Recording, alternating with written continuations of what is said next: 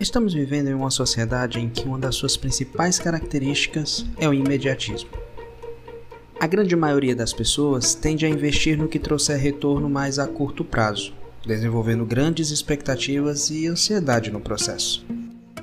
É bem comum vermos vídeos ensinando como ficar rico em 30 dias ou como ganhar o salário de um médico em 21 dias, por exemplo. Já viu esse tipo de coisa por aí?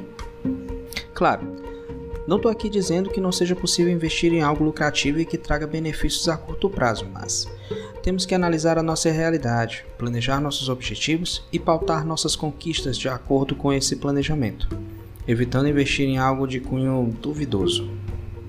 Um exemplo claro disso foi um anúncio que vi recentemente, onde era prometido tornar uma pessoa que sabe zero de programação em um programador profissional em apenas duas semanas duas semanas.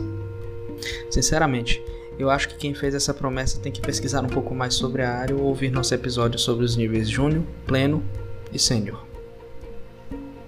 Independente de qual caminho queira seguir, seja no mercado, na universidade, seja montando uma empresa ou entrando em uma sociedade, o mais importante é analisar todos os riscos, sejam eles positivos ou negativos, e avaliar o tempo em que os resultados podem aparecer.